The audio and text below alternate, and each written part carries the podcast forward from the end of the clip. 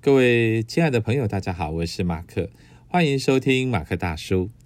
时间过得好快啊，我总觉得没有做点什么就礼拜天了啊，真是浑浑噩噩的日子啊。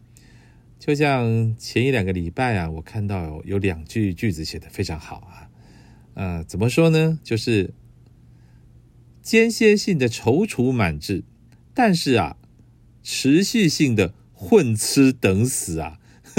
这样子的说法对我来讲太精准了，我完全就是符合这样子的症状啊啊！突然，哎，觉得自己应该做点什么，到最后还是躺下来休息，舒服得多哈。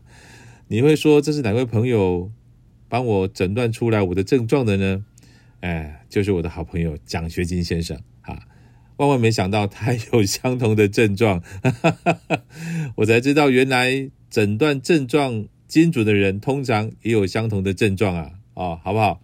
所以我就不相信任何原本就瘦的人告诉我减肥的方法了，因为一点说服力都没有啊。但是我可是有说服力告诉你如何变胖的哟，这种说服力太心酸了，好吧？那我们就先来讲讲另外一个我还有那么一丁点说服力的东西，那就是写字了。好，今天和大家谈谈什么呢？就是上个礼拜啊，跟大家谈的字形的第二第二讲啊，好，那怎么谈呢？我想我们今天就从我自己的写字经验来和大家谈谈，入门的朋友们怎么样抉择是适合自己练习的字形啊，或是字帖啊。当然，我的经验除了自己之外，还有朋友的啊，也没有太多啦，但就纯粹让大家听听看我这一路的过程。我想对大家的基础练习啊，多少是有一点帮助的哈。那我现在先做一个界定，就是现在所说的都是以硬笔书法为主的练习。如果你是写 POP 字帖啦，或是艺术字啦，或是嗯其他的啊，就会比较不一样考虑的点了。我们就不在下列分享的范围，先和大家说明一下啊。我最早开始写字的时候呢，是没有任何头绪的。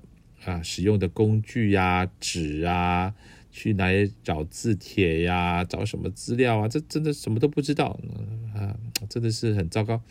家里没有列表机，可以大量的电影网络上找的资料，或是呃找到的字帖啊，所以我就开始去书店啊找书，网络上找书。那时候的书不像现在啊，很多出版社都有出版。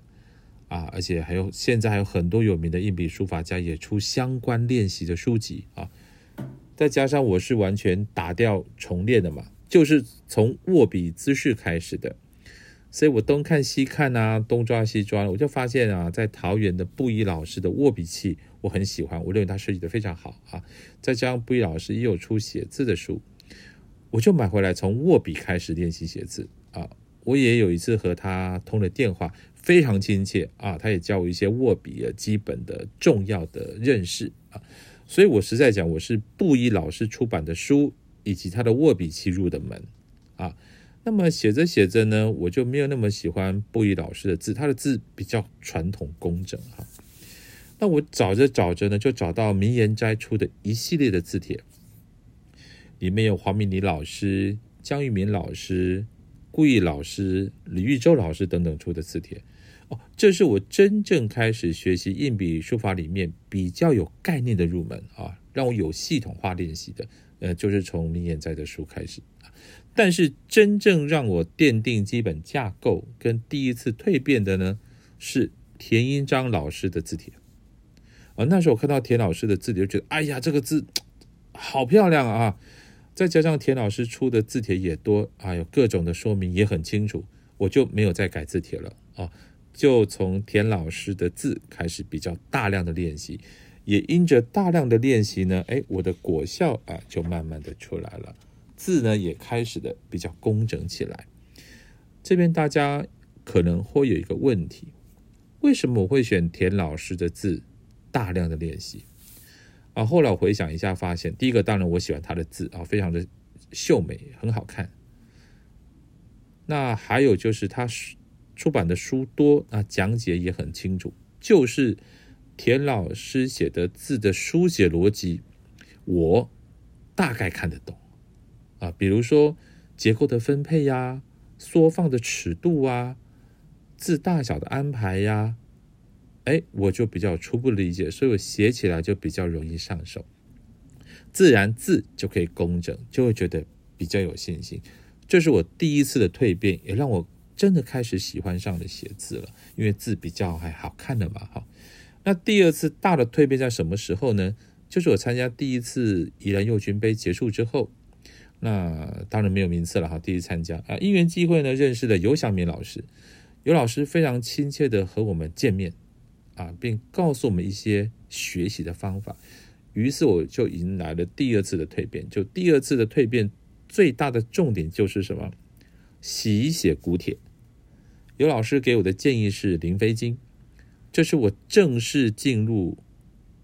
硬笔书法的范畴啊，比较深的范畴，这跟之前完全不一样哈。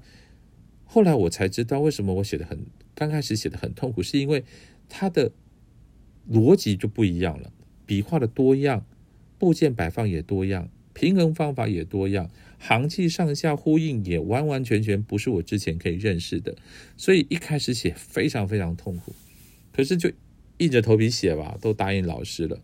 所以就在家里面拿个帖子硬啃硬写，写了四个四五个月吧，大概四五个月。我参加了永传新政杯的硬笔书法比赛啊，社会组啊，这比赛也是国内几个大比赛之一啦，在新北。那时候是写现场的，直接报名直接去哈。虽然真的不知道自己写什么样子，不知道写的好不好嘛，但是去试试看嘛，总是给自己一个印证的机会。我记得那一年，好多新北市的朋友都去写了。后来放榜的时候呢，哎，你知道吗？我拿到了佳作，哇！那对我的真的那时候听到，我从沙发上跳起来，因为太出我的意料了。哦，也开始能理解为什么有老师要我习写古帖，因为习写古帖之后，你的字会脱胎换骨。怎么说呢？因为我们写的帖子是经过千百年来流传下来最好的帖子，所以我们的基本是在这样的帖子上的结构平衡的基础是在最好的帖子上建立的。哦，然后这是种慢慢的潜移默化，但刚开始因为你不能理解，所以你写的很痛苦，你也不知道到底这个字为什么好看，为什么字人家都认为它棒，那你的理解就一点一点的增加，一点一点的。呃，触类旁通，然后一点一点的就知道啊，原来这个字是因为这样才才好看，所以呢，字的姿态就慢慢的越来越不一样，越来越不一样，越来越不一样。它需要点时间，但是这个方向是正确的啊。这是我在写写古帖之后非常深刻的感受。那当然后来也有写写其他的古帖，但是我的功底就是《灵飞经》，而且对我的帮助非常非常的大。那为什么今天要花比较多的时间来讲这个过程？就是现在大家对临帖这个问题有不同的看法。有人说啊，写谁的字我就变他的字啊，没有自我啊。有人说字就是要自由的书写啊，啊不不能被这东西给框架啊，等等等等等等等等。我觉得这样讲都没有错啊，但这个前提是在于说你写的是写自己的字，而不是写硬笔书法啊，那个没有问题。你你你再怎么写都开心，都对，都合理啊，因为你自己的嘛。但是你要写书法。因为它是有规范架构跟形态的，我们就不要混为一谈了啊！写字开心，因为你怎么写我都觉得鼓励，因为写字是非常疗愈的。然后借着写字延伸练习啊，那就很丰富。但如果你写字的内容、姿态种种要提升，那我觉得我们就严肃一点来看待这个事情。学习古帖真的是非常非常非常因为重要，所以说三次非常重要的事情。哦，因为它确实对你有非常呃立竿见影的效果，而且是真正打好底子。那么另外一个是经验丰富的老师，哎，比较不会让你盲修瞎练，省去很多时间。所以我非常谢谢尤小明老师，还有呃其他几位老师，他们真的帮助我很多。呃，今天讲的东西呢，哎，很严肃了，也比较干一些，但这是我很想跟大家讲的事情。我不希望大家像我一样绕了很多不必要的远路，可以用最正确的方法打下最坚实的基础，然后用着自己喜欢的字形书写，这属于自己的人文丰富，那是多么快的人生啊！再次谢谢愿意收听我节目的朋友们，因为这样的节目内容实在是太干了，对没有写字的朋友来讲，真的很不好意思哈，加拍摄哈，所以我就想讲说，我正常分享这个系列节目的时候，能不能有其他的内容呢？